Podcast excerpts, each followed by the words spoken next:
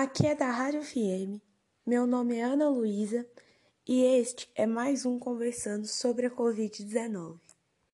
Neste capítulo, falaremos um pouco sobre como a Covid-19 atingiu todo mundo e sua relação com o período da Primeira República. Desde que todos os continentes foram atingidos pela pandemia provocada pelo novo coronavírus, órgãos e profissionais da ciência do mundo inteiro voltaram sua atenção para desenvolverem uma vacina que combata a doença. Segundo dados da página exclusiva do Google News sobre a Covid-19, mais de 2,5 milhões de pessoas já foram infectadas. Entre os resultados mais relevantes, desenvolvidos a partir de estudos da biotecnologia, está o segmento do nosso DNA.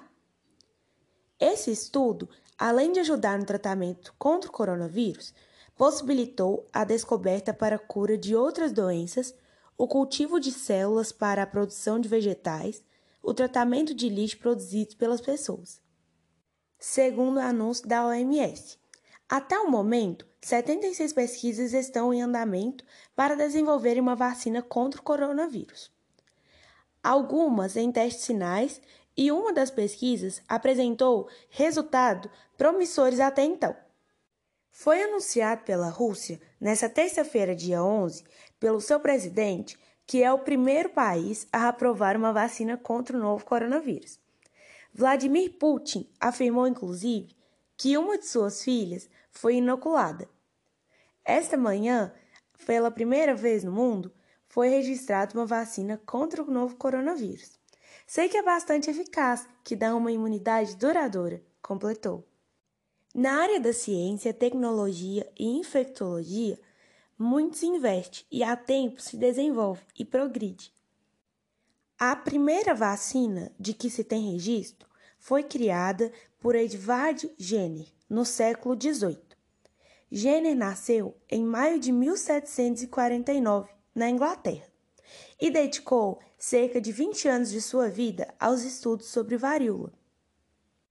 Em 1796, realizou uma experiência que permitiu a descoberta da vacina, e em 1798 divulgou seu trabalho o inquérito sobre as causas e os efeitos da vacina da varíola, mudando a partir daí completamente a ideia de prevenção contra doenças, havendo riscos, contaminação, proliferação de doenças e prevenção através de vacinas. Iniciou-se a movimentação popular em busca dos direitos à saúde. Agora conversaremos com a professora Janaína, que pode nos explicar um pouco melhor sobre isso.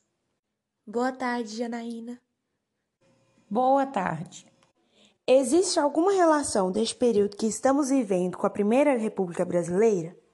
Existe sim. Naquela época, o Brasil estava vivenciando a chamada política do café com leite, que fez com que ocorresse uma ausência de uma assistência organizada, o que resultou em epidemias de doenças em diversas cidades brasileiras, Hoje também estamos vivenciando uma pandemia e, como antes, ocorreram muitas mortes.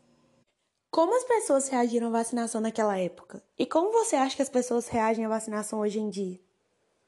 Na Primeira República ocorreu uma revolta, chamada Revolta da Vacina, que foi um motim popular ocorrido entre 10 e 16 de novembro de 1904, na cidade do Rio de Janeiro. Seu pretexto imediato foi uma lei que determinava a obrigatoriedade da vacina contra a varíola e outras doenças.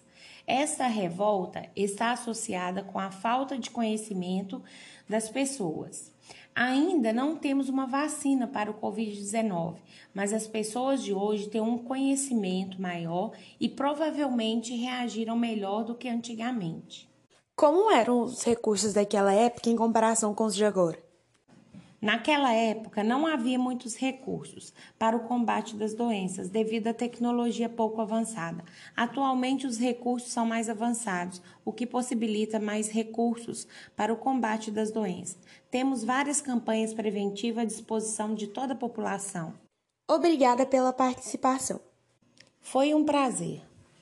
Continuando nosso podcast, os números apresentados pela OMS são alarmantes mais de 400 mil pessoas já morreram no mundo em decorrência da Covid-19. Aponta o levantamento feito em tempo real pela Universidade Johns Hopkins. De acordo com os dados das 8 horas de Brasília, de hoje, o número de vítimas fatais da pandemia do novo coronavírus é de 400.121. Com 109.802 mortes, os Estados Unidos é o país com maior número de vítimas, seguido pelo Reino Unido, com 40.548 vítimas.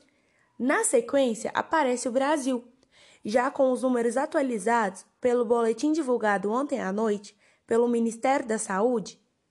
Ao todo, são 104.332 mortes no país desde o início da pandemia.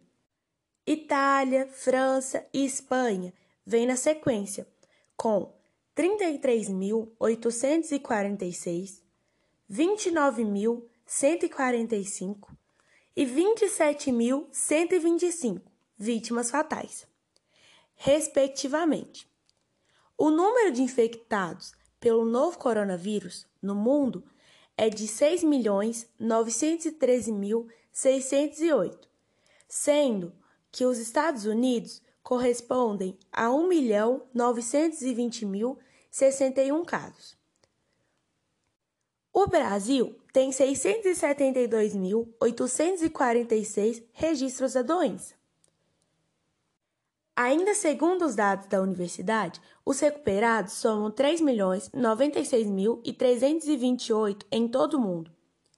A esperança mundial é de que a vacina possa ser produzida em larga escala o mais rápido possível, para que todos sejam imunizados e ou tratados dessa praga desmontadora e que nunca mais sejamos acometidos por tamanho mal.